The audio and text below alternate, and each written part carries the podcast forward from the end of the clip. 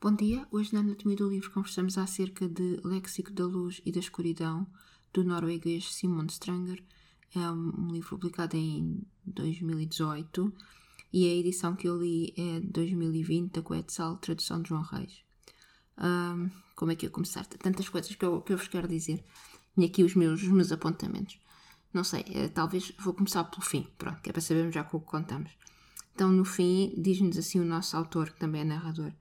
Este livro é um romance. Tentei, na medida do possível, recorrer a fontes fidedignas para descrever os acontecimentos históricos com a maior das fidelidades. Uh, e eu penso que a melhor forma que nós temos de ler este livro é, é, de vermos esta obra, tal como o autor diz, como um romance documental. Portanto, não é, este é um romance histórico, isto também não é um, um, é uma obra de não ficção, é uma obra que mistura as duas, as duas partes, as duas, eh, as duas vertentes. Então é uma obra que vai acabar por fazer então essa certa mistura da história do autor, uh, que é também o narrador, com a história da sua família, com a história da Noruega e também com o que é a nossa história, não é? E começa com uma conversa sobre morte. Diz-nos ele que na tradição judaica uh, morre-se duas vezes. Primeiro, quando o coração deixa de bater, e depois, quando se diz uh, a última vez uh, o nome de alguém. E fala-nos também de que um uh, artista alemão, uh, Gunther está a contribuir para que esta segunda morte nunca se dê. E isto é através de um projeto com nomes de judeus assassinados durante a Segunda Guerra Mundial. Então são pequenas uh, lápides uh, de estanho com o nome de uma pessoa gravada, que são colocados no chão em frente à, à casa uh, onde essas pessoas viviam. Há, espalhadas pela Europa, 70 mil pequenas marquinhas destas. Faltam 6 milhões. um dos nomes gravados numa destas pedras, que se chama pedras de, de tropeçar, pedras de tropeço, uh, stumbling stones. Quer dizer, é, não é tropeçar assim, tropeçarmos com os pés, é de repente aparece-nos aquilo à frente, damos com aquilo, não é? Um dos nomes que está numa destas pedras é Hirsch Comissar, que é o bisavô da mulher do autor. Portanto, e ligado à família uh, do autor está também, uh, ligada à família da mulher do autor, está também a casa onde a mãe da mulher do autor viveu depois da guerra. Esta casa, que é central aqui no nosso livro, é meio eh, casa, meio clube, meio prisão, meio absoluta casa de horrores de um homem que se chamou uh, Henry Oliver Renan que é um dos homens mais odiados da história da Noruega. Foi um colaboracionista um, eh, nazi. Portanto, nós já estamos a ver que parte aqui deste, deste livro um, vai passar-se durante a Segunda Guerra Mundial e durante a ocupação nazi da Noruega.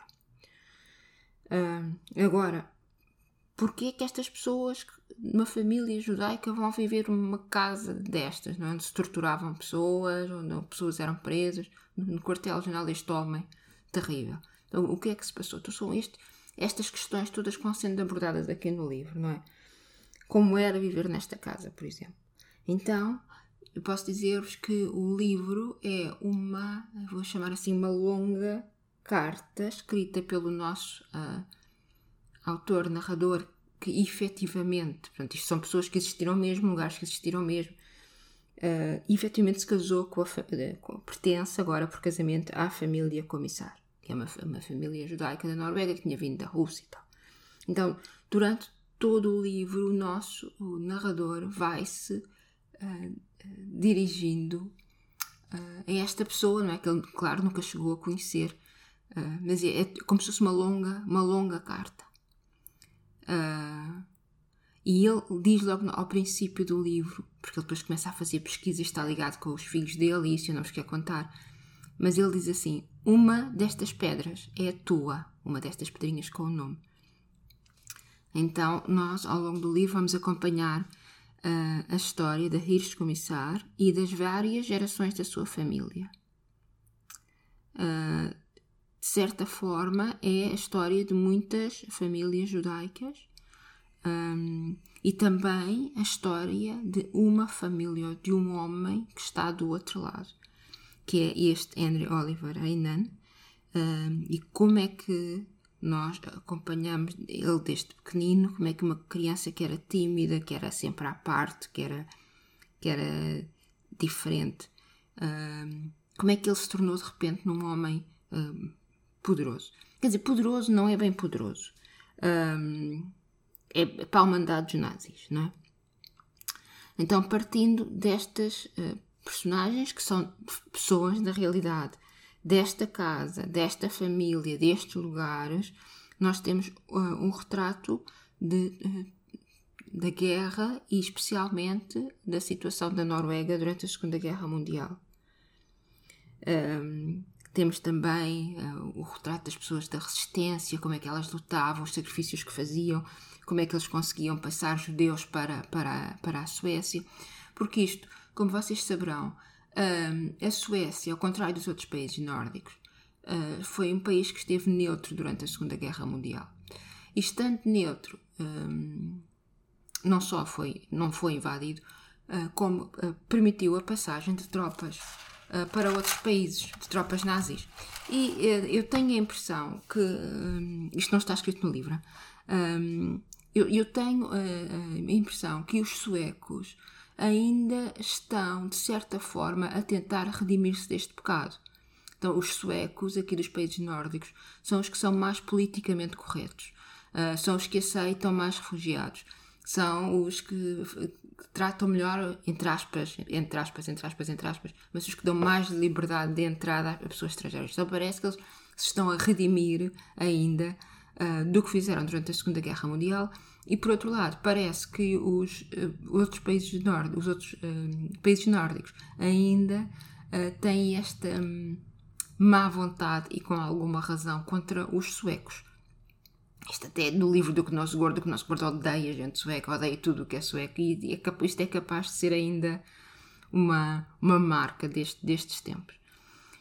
Um, esta a situação que se vivia na Noruega, a situação da resistência, a situação da invasão um, e as partes que focam a, a, resistência e como é que eles conseguiam trazer pessoas para a Suécia, entre as quais algumas desta família do, dos comissar, um, muito, muito comovente. Aparece muitas vezes a frase, por exemplo, eles não tinham de nos ajudar. Quer dizer, as pessoas punham a vida delas em risco, a família em risco, para ajudar judeus a fugir da Noruega para a Suécia em situações mirabolantes.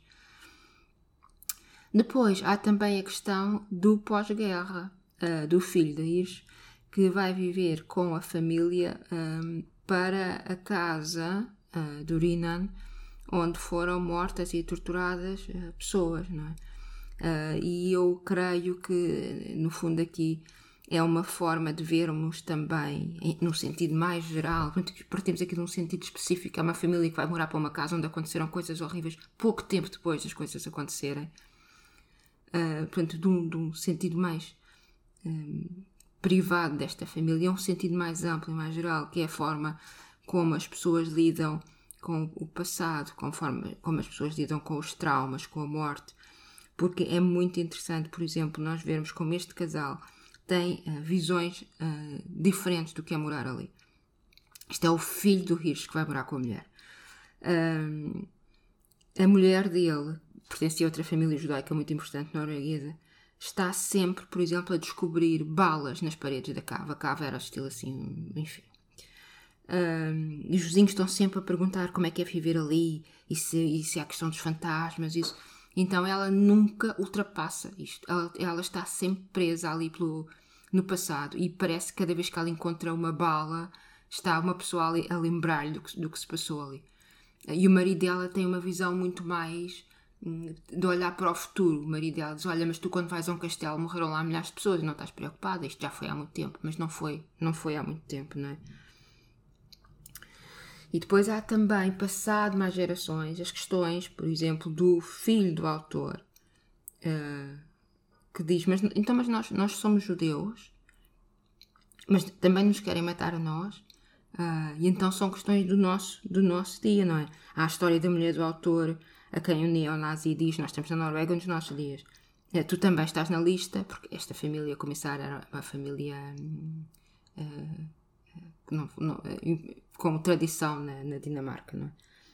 E quer dizer, parece que o perigo nunca abrandou, não? mesmo depois da Segunda Guerra Mundial.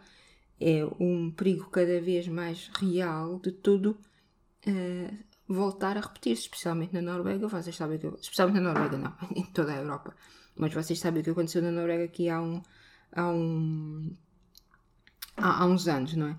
Uh, e, e, tudo isto é feito, todas estas quase também um alertas do, do perigo, é, é, feito também através da forma como nós vemos Renan e um, os jovens que pertenciam a este que eles chamavam um, um bando, não é?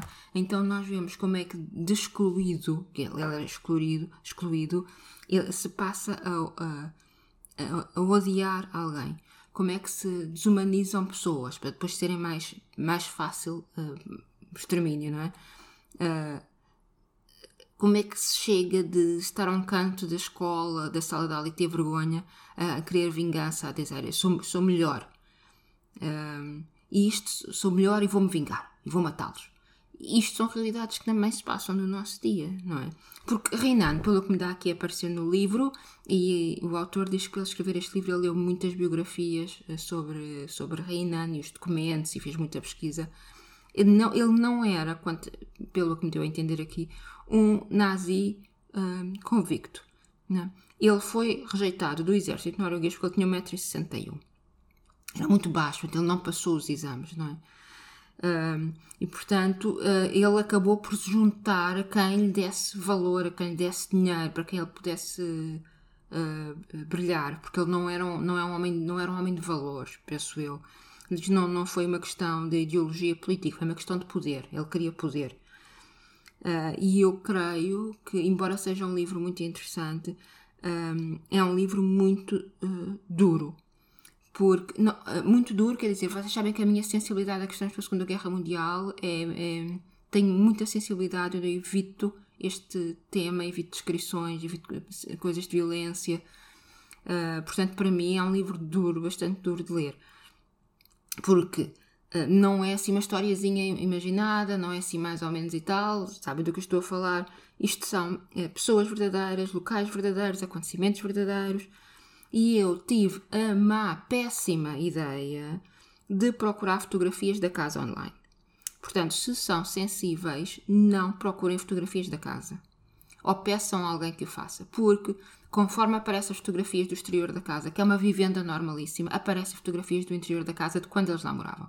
Portanto, evitem, evitem. À parte disso, deixem-me dizer que eu com a minha sensibilidade extrema, saltei duas folhas do livro. Portanto, não há assim nada que seja terrivelmente uh, mau. A estrutura uh, deste livro, uh, penso eu, reflete ou tenta fazer sentido desta situação, não é, de guerra, de ódio. É uma situação que nós não podemos, não podemos compreender. Nós não conseguimos entender o que é o, o, que é o ódio, que eu matar pessoas. Então ele serve-se aqui de um estratagema para tentar criar um fio condutor nesta narrativa. Uh, o Léxico da Luz e da Escuridão, este livro, organiza-se de forma alfabética. Ele vai acrescentando mais e mais palavras por ordem alfabética, né? começa no A, palavras ligadas à luz, palavras ligadas à escuridão. Portanto, palavras ligadas à família destes, uh, palavras uh, ligadas ao Renan.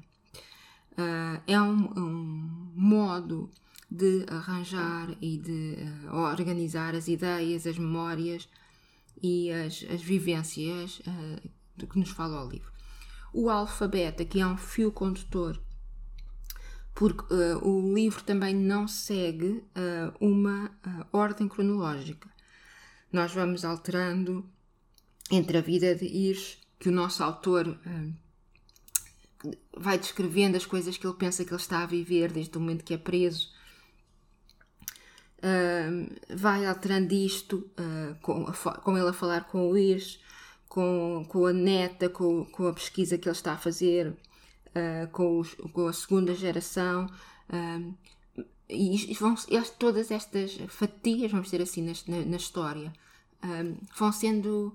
Vão, vamos balançando entre estas várias perspectivas. É? Então o alfabeto, de certa forma, então o alfabeto, de certa forma, de certa forma, é assim como se fosse a coluna dorsal, vamos dizer assim, do, desta obra, não é? é um fio condutor.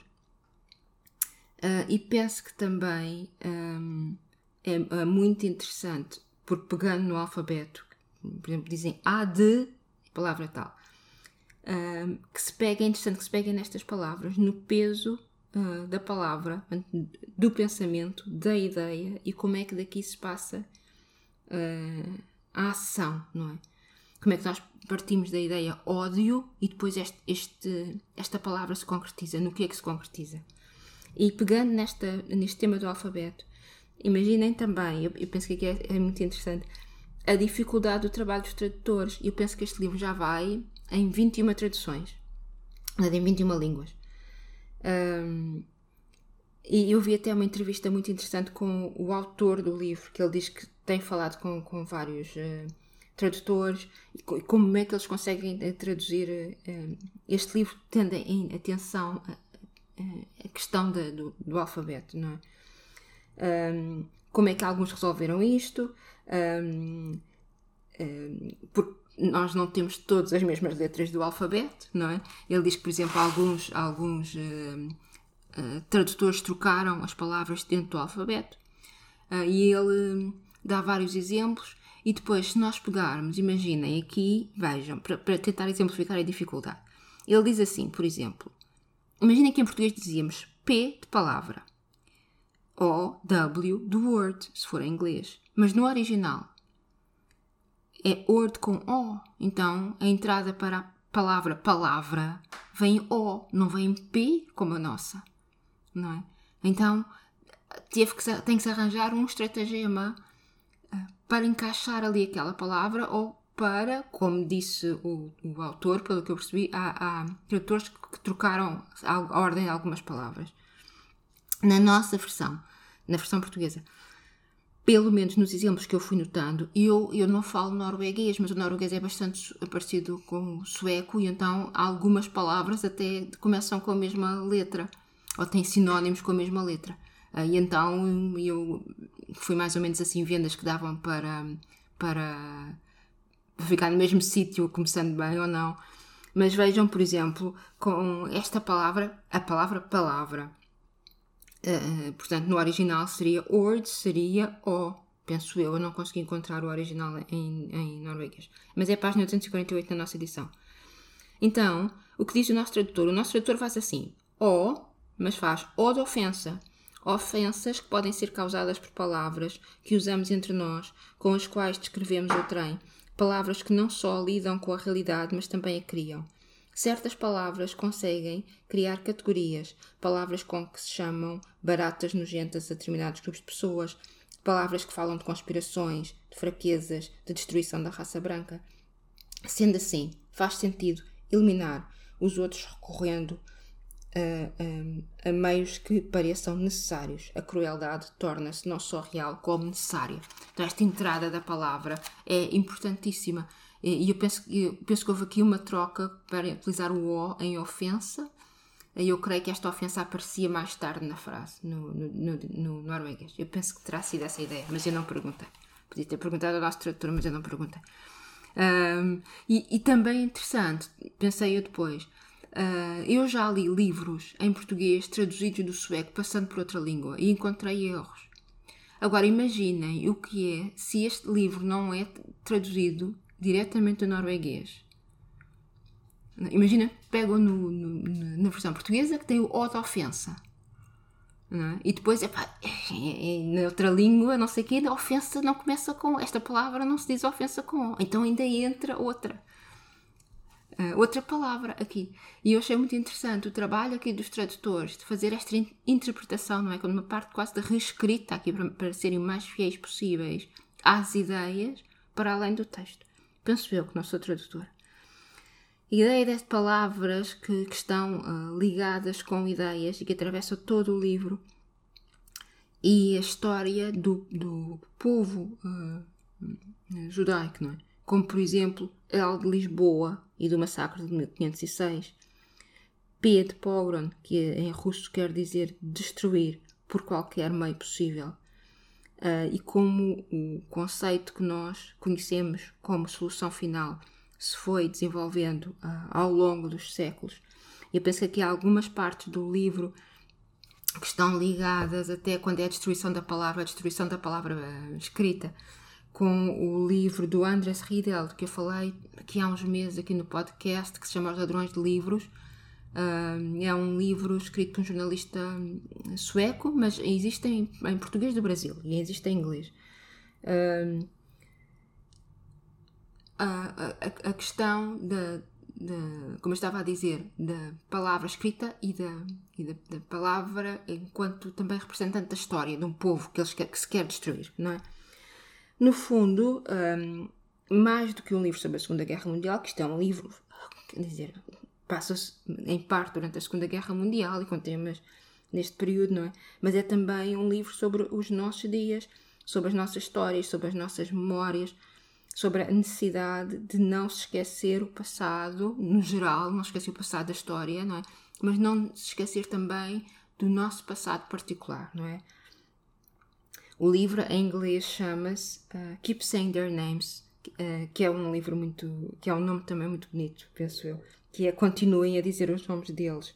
E no fundo, eu penso que o, o livro é essa tentativa de manter um, viva a memória deste homem que o, que, o, que o autor nunca conheceu, mas com quem ele passa o livro uh, a conversar. Uh, a conversar e, dizer assim, a escrever uma carta. Uh, eu já vos digo o que é que eu disse conversar. Porque há uma parte muito bonita no livro. Epá, eu, eu estou, vocês sabem, assim, a contar as coisas assim aos saltos, porque embora isto seja uma história real, eu não quero estar aqui a fazer a sinopse do livro, não é? Mas há. Por isso eu estou a dar a ideia de que serão os temas, como os temas estão abordados e qual é a minha leitura. Não estou a contar assim a história toda, toda do, do livro, obviamente. Mas há uma parte muito bonita, um, eu penso até muito, muito comovente, na qual o autor conta Reis que foi a Estocolmo, portanto o autor do livro agora, foi a Estocolmo visitar a Lila Moore, que é uma das suas netas, portanto eh, era a irmã mais nova daquela família que foi morar para a tal casa. Uh, e ela uh, foi refugiada para a Suécia e nunca voltou para a Noruega. Ela ficou sempre na Suécia.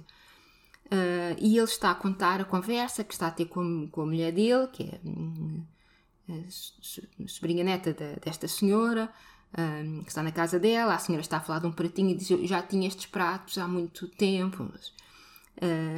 E, no, e, enquanto está ela a falar desta conversa que está a ter, aparece assim a frase: e depois, o que se seguiu? E ele continua, uma conversa na sala de estar, que estava repleta de quadros e móveis antigos ainda do teu apartamento, porque ele está a falar com isso. E parece-me aqui, neste bocadinho, e depois que se seguiu, que a, a, carta que o nosso autor do livro está, entre aspas, a escrever a este senhor, acaba por se tornar num diálogo, não é? Parece que o outro está a responder, então e depois, o que é que se passou disso? O que, o que é que se contou? Eh, é como se ele tivesse a querer saber, então, como é que a família dele uh, uh, continua a história. Não é? Achei tão bonito. É um livro que, para mim, ultrapassou um, esta questão da guerra e da família, uh, dos judeus noruegueses, e também me fez pensar bastante na minha, na minha família, não é? Sim, quando, é, quando foi a última vez que eu disse o nome dos meus avós, não é? Que já morreram, não? Uh, e é, é, assim que termina, não, não é spoiler, assim que termina o livro, não é? Com, ele, com ela dizer que não vai, que não vai deixar, vai continuar a dizer o, o nome deste senhor. E eu espero que nós continuemos também sempre a dizer os nomes dos nossos avós e a contar a história dos nossos avós e dos nossos queridos que já nos deixaram. É isso, meus caros. Aconselho-vos a ler este livro, não só se gostam de assuntos ligados à Segunda Guerra Mundial, nem tanto por isso, mas achei realmente uma abordagem uh, interessante deste tema, uh, porque é feita pelos dois lados, não é? E é feita de uma forma particular e de uma forma bastante honesta. Ele diz, por exemplo, quando, dá, quando ele tem personagens a pensar no livro, pois obviamente ele imaginou o que seria, não é? Mas não é, não é uma história que seja extra enfabulada, enriquecida, não acaba tudo em bem, uh, não é romance, isto não é uma coisa romanceada, compreendem? Nesse sentido. Uh, achei bastante interessante. Um, a escrita não é assim nada de extraordinário, mas não é, não é ofensivo. Eu só não gosto de algumas frases que por vezes o autor usa uh, coisas dele dizer assim: o resto, não, o resto é história. Uh, não, não acho necessário, mas também não é ofensivo, não é? É um livro, eu, eu julgo que é um livro bastante, bastante interessante. E é isso. Muito obrigada por terem estado comigo mais uma vez e ouvimos no próximo episódio.